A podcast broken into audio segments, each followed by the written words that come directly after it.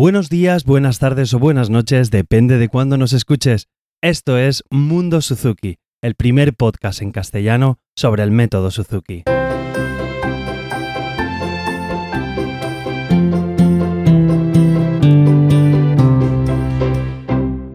Hola a todos y bienvenidos a una nueva edición del capítulo de Mundo Suzuki, el podcast donde hablo sobre todo lo relacionado con Suzuki.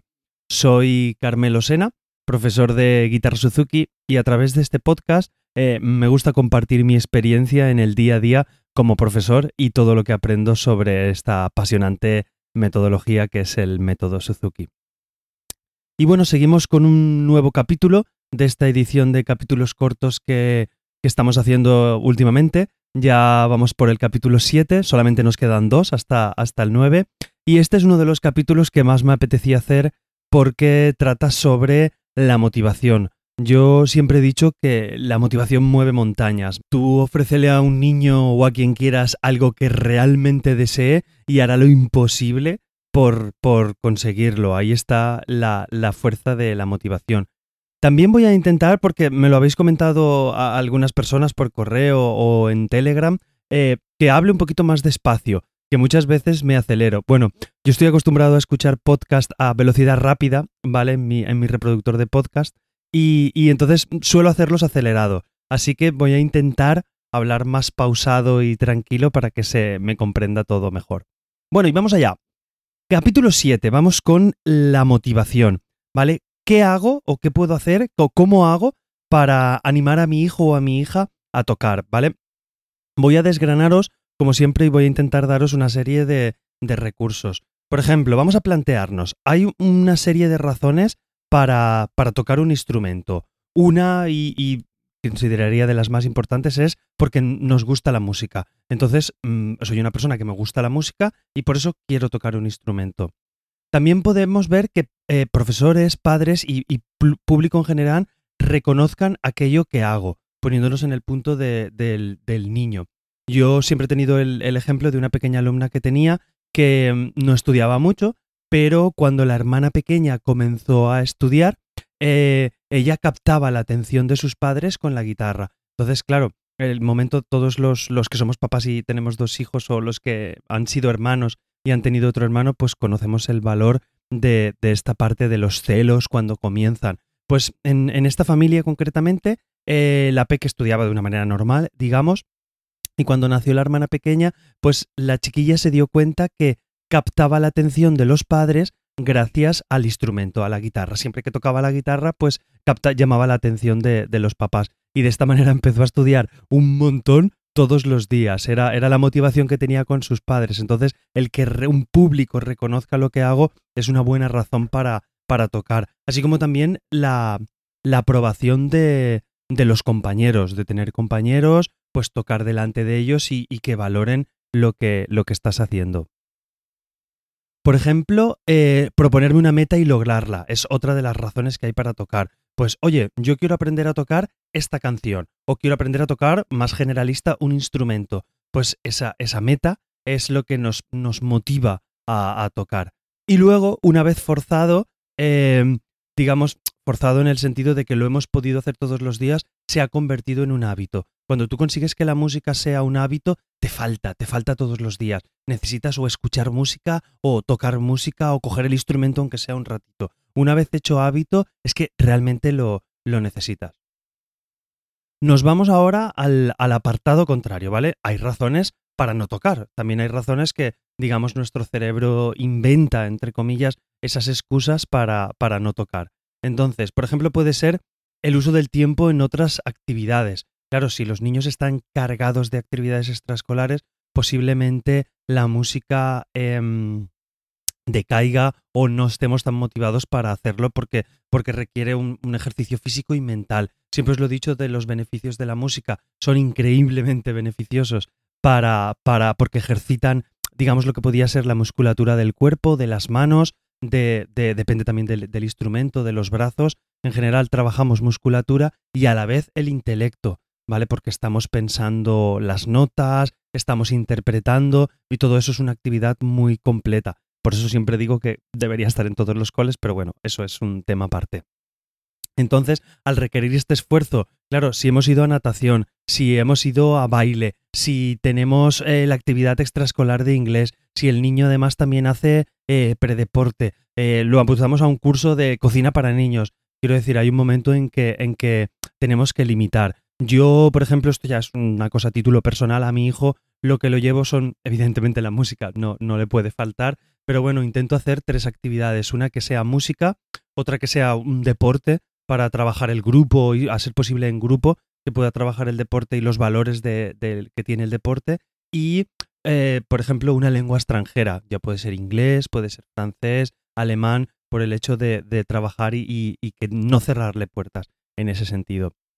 Pero bueno, seguimos con las razones para, para no tocar. Lo dicho, eh, requiere un esfuerzo, ¿vale? El, el tocar eh, me niego o me revelo a mis padres. Simplemente cuando puedo estar enfadado, los pequeños, los de 4, 5, 6 años, pues por el hecho de que mi padre o mi madre diga una cosa, yo voy a decir lo contrario porque estoy enfadado y punto.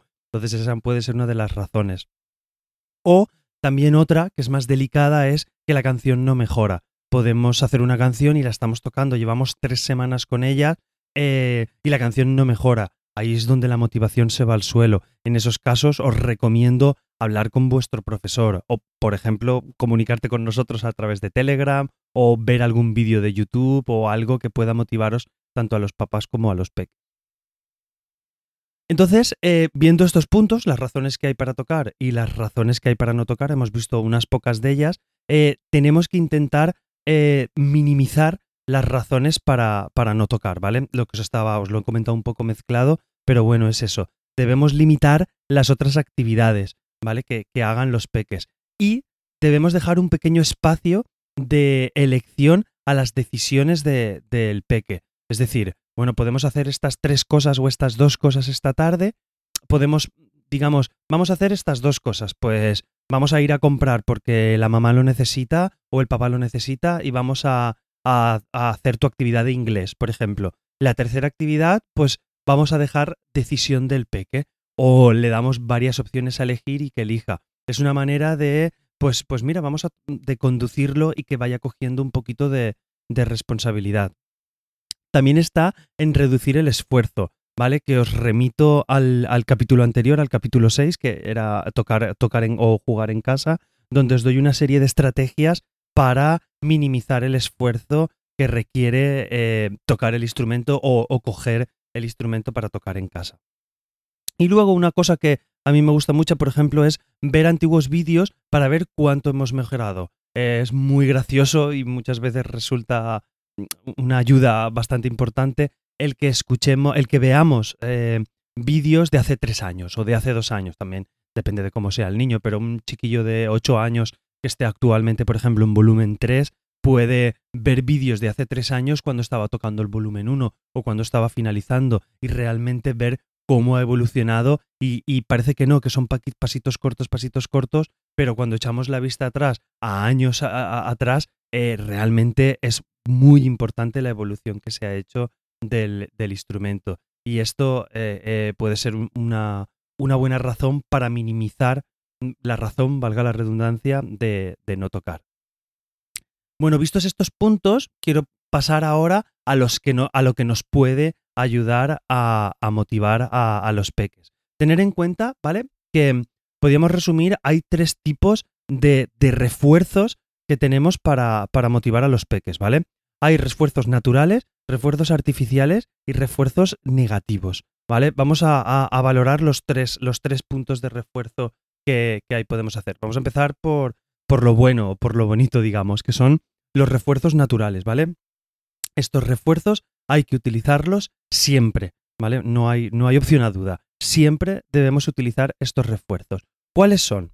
Por ejemplo, eh, para estimular el deseo de hacer música, eh, debemos acudir a conciertos, a recitales, ¿vale? a lecciones de grupo, a escuelas de verano, a encuentros nacionales, ¿vale? Muchas veces nos centramos, y sé que lo digo en el podcast reiteradamente, nos centramos a coger el instrumento y tocar y evolucionar las canciones y, no debemos centrarnos solo en esto.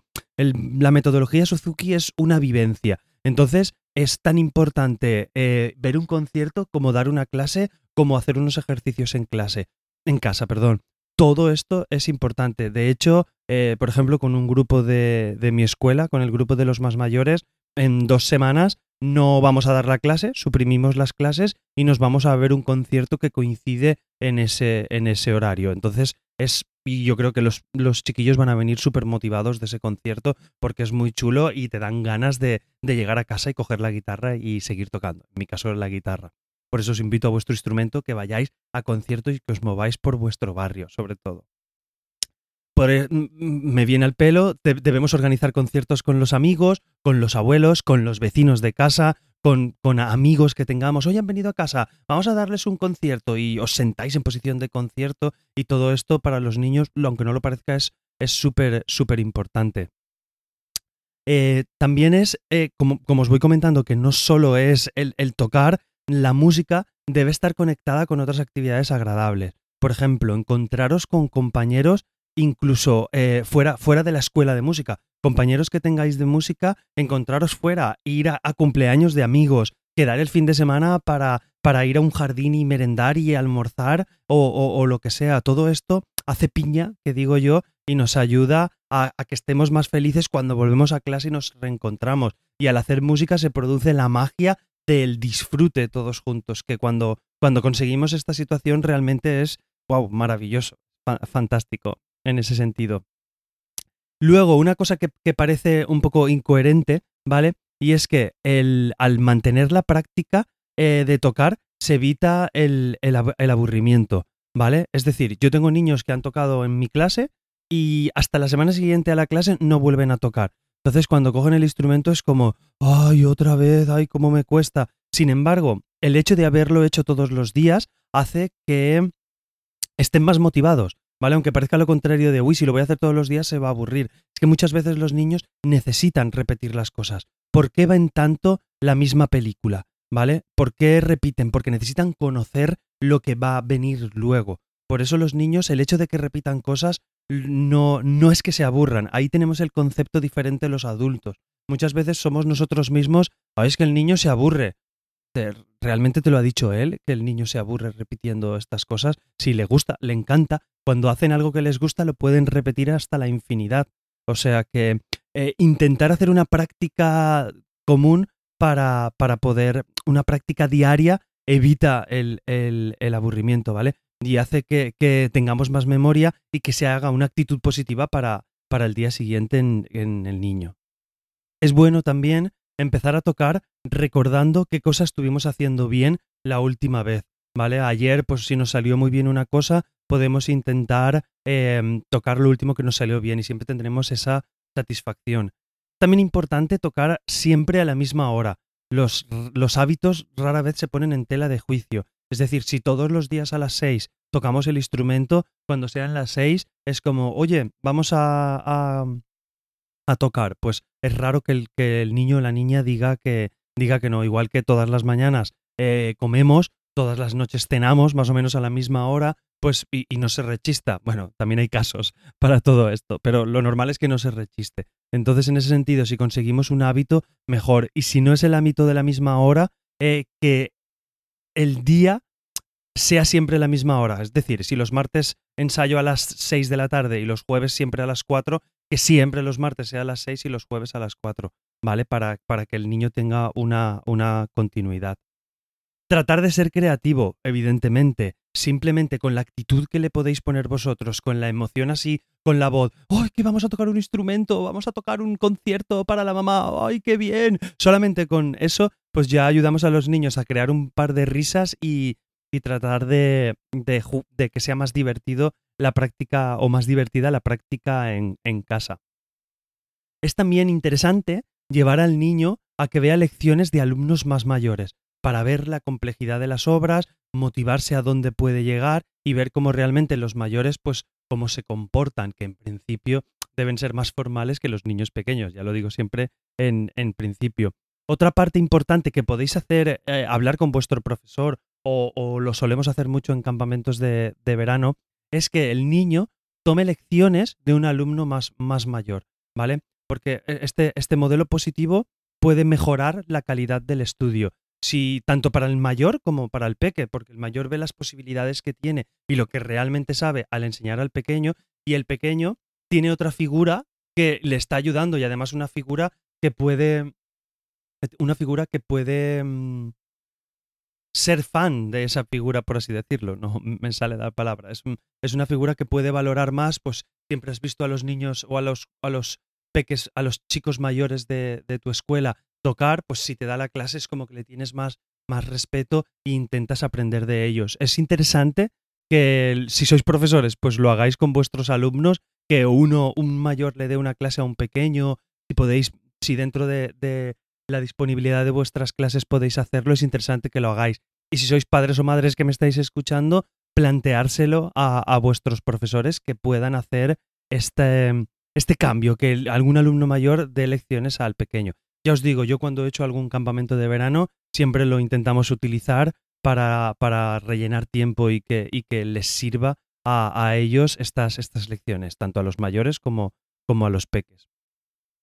Luego más cosas de refuerzos positivos naturales que estamos hablando. Eh, hacerlo que participe regularmente en alguna lección de orquesta, ya sea de la escuela o de, o de otra escuela. Otra parte importante que muchas veces son discusiones que tengo yo con los papás y las mamás es tener un instrumento de calidad. No es lo mismo sacar un buen sonido de un instrumento que tenga calidad que de un instrumento malo. Si tenemos un instrumento malo, la desmotivación va a ser mucho mayor cuando, cuando el peque pues, vea que no saca un sonido bonito. Eh, no es lo mismo hablar o, o, o comunicarte normal. O, por ejemplo, si me tapo la nariz hola, este es mi sonido. Pues si un niño tiene este sonido de referencia, no le va a gustar nunca. ¿Me, entendéis lo que quiero decir? Siempre que tengamos un instrumento mejor, pues mejor que mejor para el niño. No hay que, hay que intentar no escatimar en este, en este aspecto. Y el último refuerzo positivo es eh, natural, digamos, el último refuerzo natural es usar un CD para, para escuchar música, ¿vale? El CD o el reproductor que llevamos en el móvil, tenerlo siempre disponible, ¿vale? En el coche, en casa, en cualquier lugar, intentar tenerlo siempre, yo lo llevo ya siempre en el móvil, entonces si, si en cualquier momento pues se lo puedo poner a mi hijo o, o, donde estemos, si hay un ratito de descanso o siempre que se aburren, ¡pam! pues le pongo el CD de música o muchas veces pues los vídeos de YouTube que he grabado yo mismo para mi escuela, pues le pongo las, le pongo las canciones y así las Seguimos para adelante, que hoy el podcast se me está alargando bastante, pero bueno, la motivación es un, apartado importante al que, al que me gusta mucho darle su importancia. Refuerzos artificiales, ¿vale? Estamos viendo todo estos refuerzos positivos, pero son los, los refuerzos artificiales. Podemos usarlos, ¿vale? Pero hay que intentar usarlos con cautela. No es lo mismo que los refuerzos naturales que os he comentado antes. ¿Cuáles son estos refuerzos artificiales? Por ejemplo, Aplicar pegatinas en el cuaderno de música, ¿vale? O en el cuaderno de estudiante cuando el niño ha realizado una buena pieza. Eh, si todas las semanas damos o todos los días damos una pegatina, al final se pierde ese valor. Entonces el refuerzo artificial es cuando realmente, por ejemplo, he terminado una obra, pues le podemos dar una pegatina o un, un, un algo físico, por así decirlo, que, que, pueda hacer de este refuerzo positivo. Pero ya os digo, hay que intentar usar con cautela, porque no siempre querrán hacer algo por algo y no tenemos que conseguir eso. Pagar un céntimo por cada minuto de práctica, ¿vale? Bueno, esto se puede utilizar a lo mejor en los más mayores, tipo paga o tipo algo, pero ya os digo, hay que usar solamente en casos más extremos. Igual que un dulce para cada logro. No le podemos dar al chiquillo, porque como coja la dinámica, le vamos a dar, tener que dar un bombón o una chocolatina a cada ejercicio que haga. Entonces, esto tienen que ser refuerzos muy digamos a largo plazo, pues cada dos semanas o cada semana podemos hacer un, uno de estos. Luego, uno que sí que utilizo yo es hacer un regalo cuando se termine un libro. Cuando hacemos uno, un, cuando hemos terminado el volumen del libro, pues en mi escuela se hace el paso del libro y yo suelo dar un pequeño detallito, pero es un pequeño detalle, ¿vale? Es un refuerzo que, que se le da a los pequeños para, para motivar y es como pues una muestra de, de, de, demostrar o de valorar el trabajo que han hecho haciendo el, el paso del libro. Muchas veces, eh, y esto en mi escuela sucede en, algunos, en algunas familias, eh, pasamos a la siguiente obra cuando no hemos terminado la obra anterior bien. Entonces, claro, es como que estamos montando los cimientos y cuando un cimiento todavía no está lleno, eh, o no está bien completo, pasamos a, a, la siguiente obra. Entonces, esto puede ser mm, a veces contraproducente, a veces ayuda, ¿vale? Porque la motivación ha decaído, pues mira, vamos a tocar la siguiente y ya volveremos a esta canción. Pero ya os digo, deben, estos, estos refuerzos deben ser usados con cautela. Y, por ejemplo, ir a comer a casa después de, una buena lección, pues puede motivar si se hace alguna vez, pero no vamos a ir a comer fuera de casa todas las veces que hagamos una lección. Y que podemos hacerlo el fin de semana. Oye, pues si le hacemos un concierto a la abuelita, vamos a tener un postre especial. Eh, ya os digo, son recursos artificiales que podemos usar, pero siempre con cautela. Y el último de los refuerzos que quiero comentaros son los refuerzos negativos. Estos refuerzos son muy peligrosos y no deben usarse, ¿vale? Tenéis que tenerlo en cuenta que, no debemos usar. Por ejemplo, em, tocar hasta que se alcance un, un, objetivo, ¿vale? Pensando que si se aumenta la concentración y la calidad esa, esa puede ser muy, muy contraproducente para los peques. Por ejemplo, hasta que esto no lo toques bien, no paramos. Em, no, no podemos hacer eso hasta que se alcance un objetivo. El objetivo lo tenemos que tener claro nosotros y los peques también, pero no debemos hacerlo hasta que lleguemos a él. Iremos llegando poco a poco, por un camino o por otro, y poco a poco en los días. No, no podemos hacer esto en un solo día, ¿vale? O, o, o, hacer, o hacer esto de manera negativa, como os estoy comentando. Por ejemplo, no podemos decirle al niño, si no tocas, no te llevo al cine. No, no, no podemos motivar de esta manera, ¿vale? No podemos hacerlo de manera negativa. Eh, vamos a tocar y luego valoraremos qué cositas podemos hacer. Se puede plantear la misma frase, pero de otra manera, ¿vale?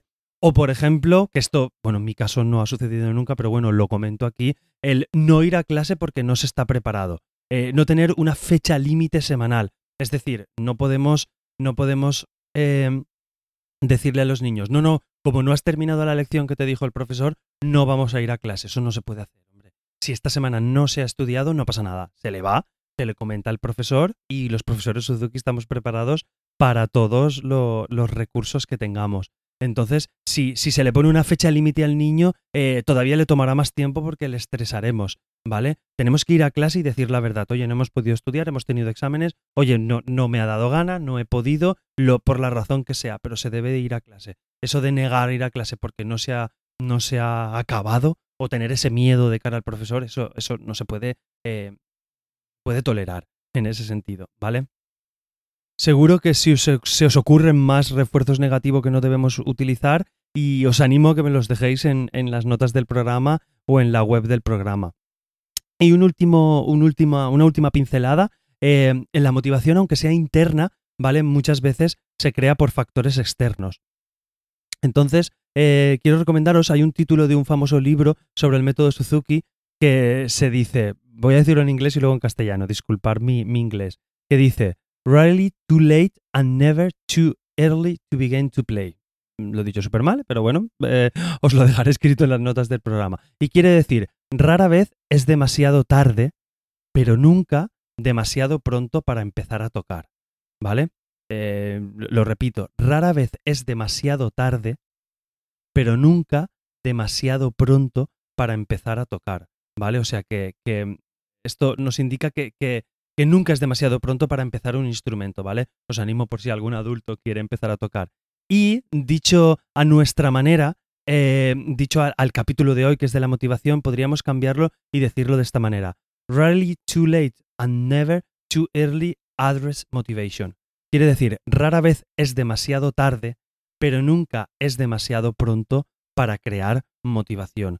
Así que si nunca os habíais planteado el tema de la motivación en casa, creo que esto es un buen momento para hacerlo. Y ya os digo, si tenéis dudas o lo que necesitéis, podéis poneros en contacto conmigo a través de la web del podcast, que es mundosuzuki.net, eh, lo conocéis todos. Y también deciros que aquellos que utilicéis Telegram, tenemos un canal de Telegram, bueno, un grupo de Telegram donde podéis adjuntaros, es eh, telegram.me barra. Os lo dejo de todas maneras en las notas del programa y ahí podéis comentar, hablar, saludar, lo que, lo que os apetezca sobre esta metodología que es el Mundo Suzuki. No quiero despedirme sin antes animaros a que me valoréis en iTunes y que dejéis vuestros comentarios, como os estoy diciendo, en la web del podcast. Y muchas gracias a los que me escucháis, porque sin vosotros yo solo sería una persona hablándole un micro. Nada más, deciros buenos días, buenas tardes o buenas noches, depende de la hora que sea. Nos escuchamos en el próximo capítulo. Un saludo, hasta luego.